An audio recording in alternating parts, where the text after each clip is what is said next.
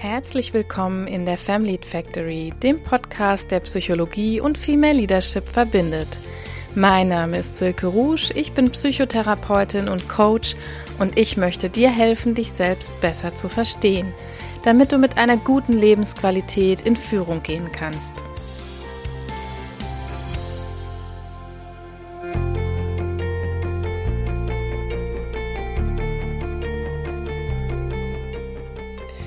Herzlich willkommen, wie schön, dass ihr alle wieder dabei seid.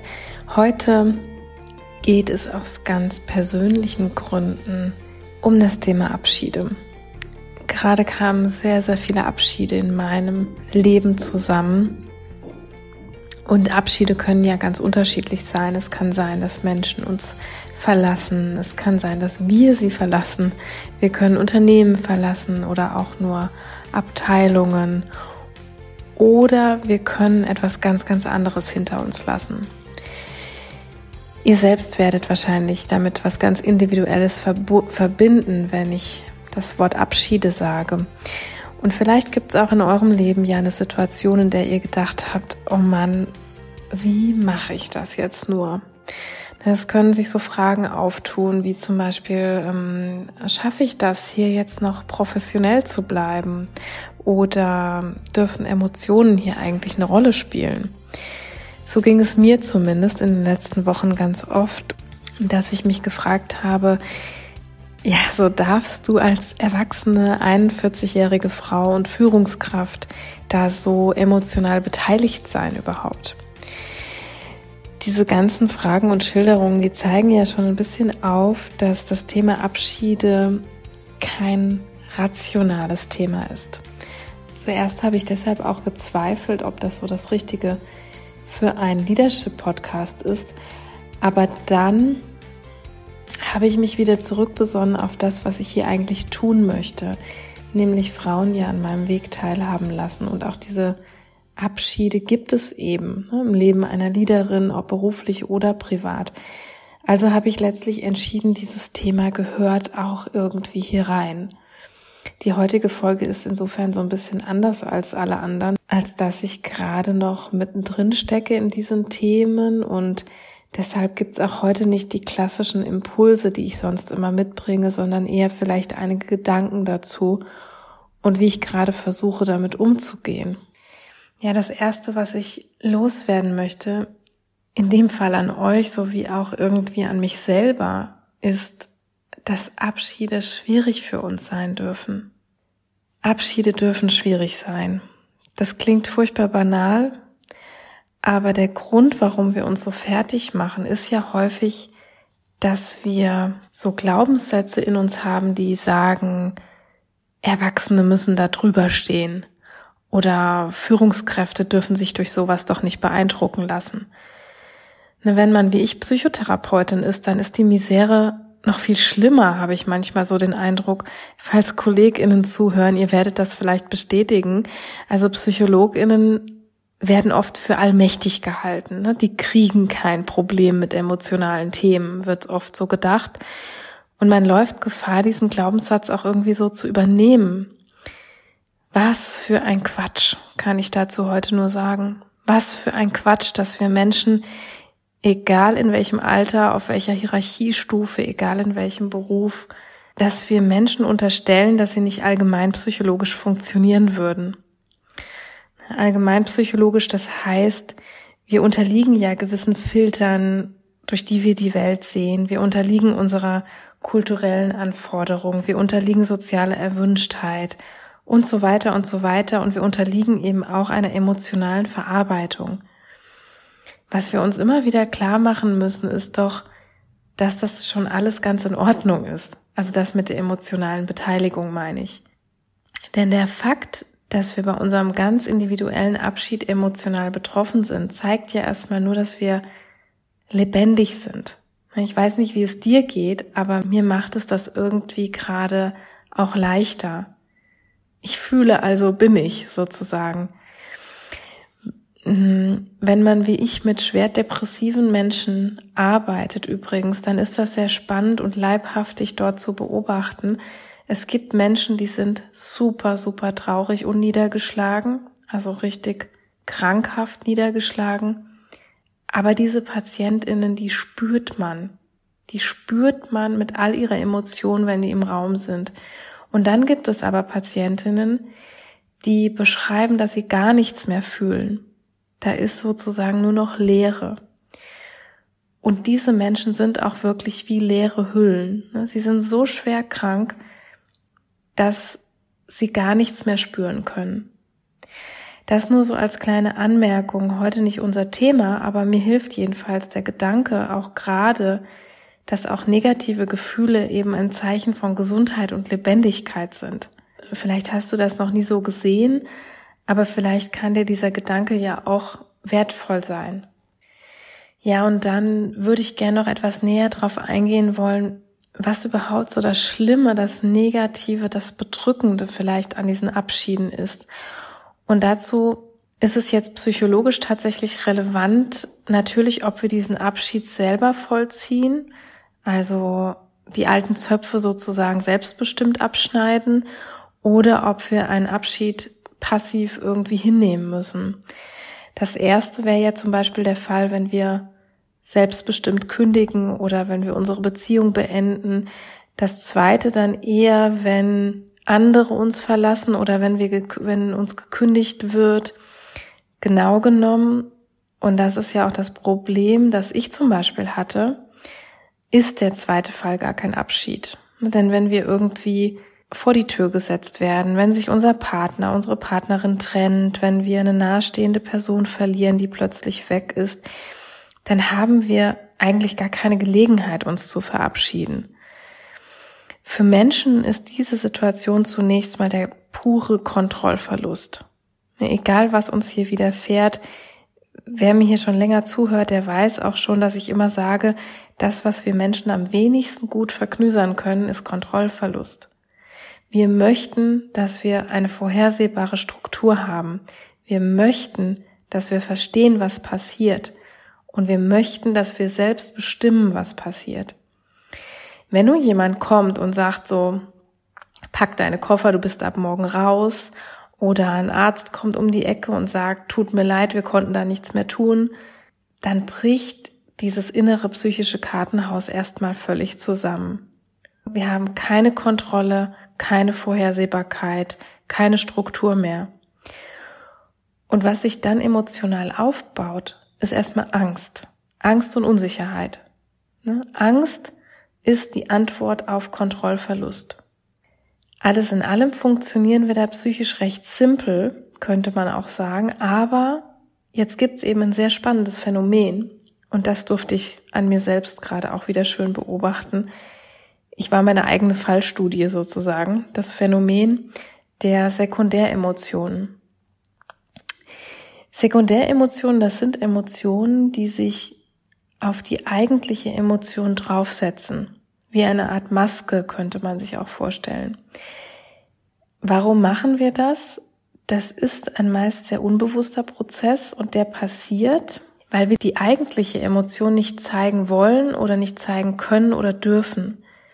Eine ganz beliebte Kombination ist zum Beispiel aus Scham wird die Sekundäremotion Fröhlichkeit. Wir schämen uns eigentlich, weil wir irgendwie, ja, uns irgendetwas peinlich berührt und dann lächeln wir das so weg, ne? Oder Kinder, die sich schämen, die machen dann so den Klassenclown zum Beispiel. Eine andere beliebte Kombination in Anführungsstrichen ist, dass aus Trauer Wut wird. Und hier sind wir schon sehr nah bei unserem Abschiedsthema, denn Viele von uns oder viele von euch werden das kennen, dass man so auch oftmals den Ausdruck benutzt, ich habe vor Wut geweint. Ne? Ich war so wütend, dass ich weinen musste. Und das kommt genau auch aus diesen Sekundäremotionen zustande. Wir sind eigentlich todtraurig, dass wir eine Situation, eine Firma, eine Abteilung, was auch immer verlassen müssen und wir können diese Trauer aber in dem Fall überhaupt nicht so gut aushalten oder wir dürfen sie nicht zeigen oder sie wird uns verboten oder wir halten sie für unangebracht, was auch immer. Und dann setzt sich so eher eine Wut- und Ärgeremotion da drauf.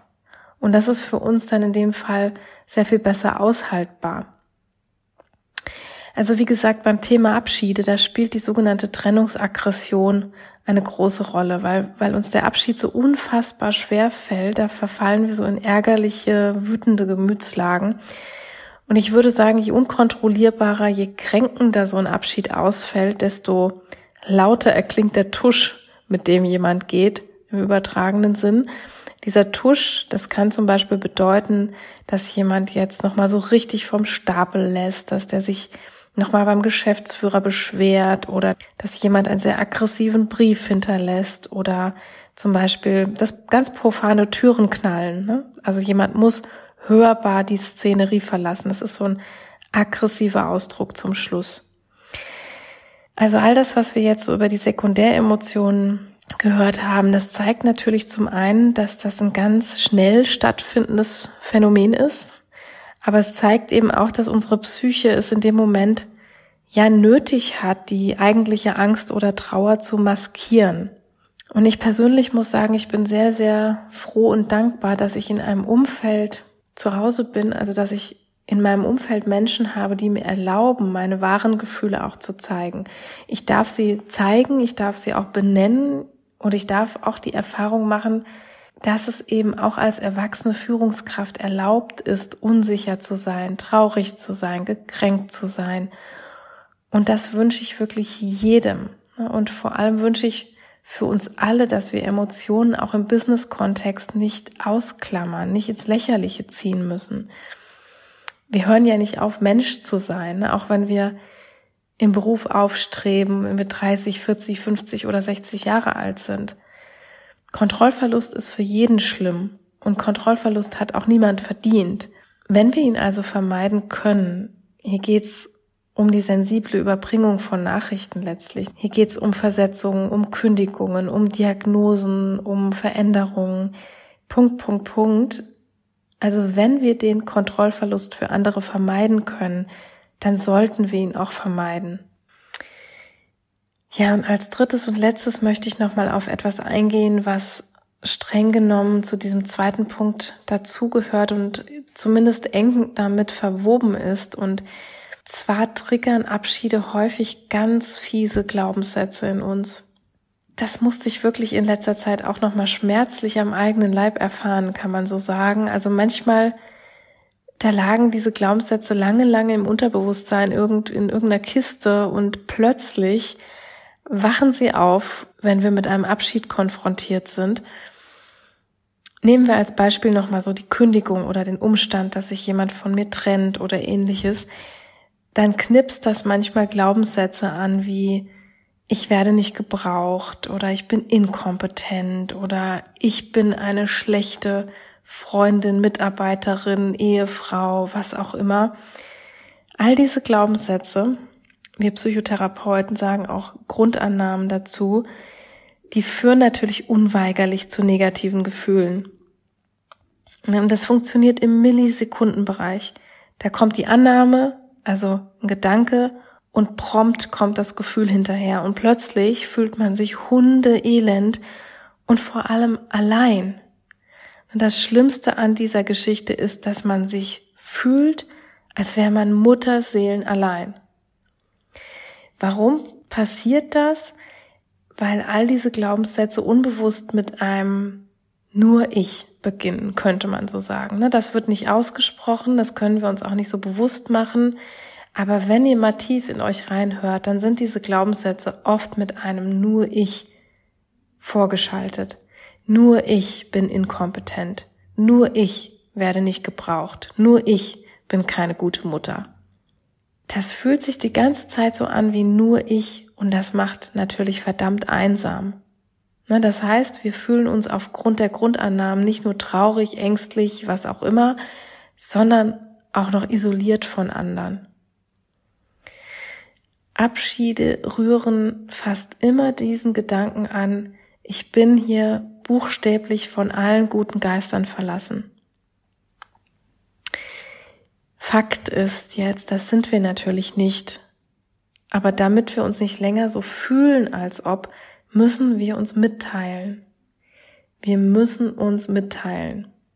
Wir dürfen aufhören, den Glaubenssätzen da freien Lauf zu lassen und uns in Scham, in Angst, in Trauer, in unser Inneres zurückzuziehen. Das ist meist die Intuition. Das ist auch nachvollziehbar. Wenn wir traurig sind, ziehen wir uns oft zurück. Wenn wir wütend sind, ziehen wir uns auch oft zurück, weil wir als kleine Mädchen alle beigebracht bekommen haben, Wut ist irgendwie was Unanständiges, ähm, darf man nicht aus sich rausgehen, darf man nicht zeigen. Also gehen wir in uns rein. Und auch bei Angst ziehen wir uns häufig zurück, weil viele von uns so eine Idee davon bekommen haben, dass uns bei Angst sowieso niemand helfen kann. Oder dass andere das lächerlich finden. Es gibt verschiedene Gründe, aber die Intuition ist erstmal der Rückzug. Und wir dürfen aber damit aufhören. Wer das mal probiert hat, der merkt einfach, negative Gefühle werden nicht mehr, sondern die werden weniger, wenn man sie teilt.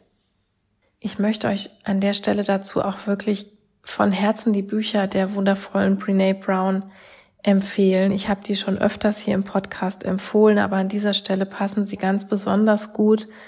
Sie ist Soziologin und forscht zu Verletzlichkeit und vor allem auch Schamgefühlen im Business-Kontext. Und ich kann eigentlich ja viele Bücher von ihr dazu empfehlen, aber vielleicht am ehesten die drei. Das ist einmal das Buch Dare to Lead. Das ist auch im Deutschen erschienen, heißt Führung wagen.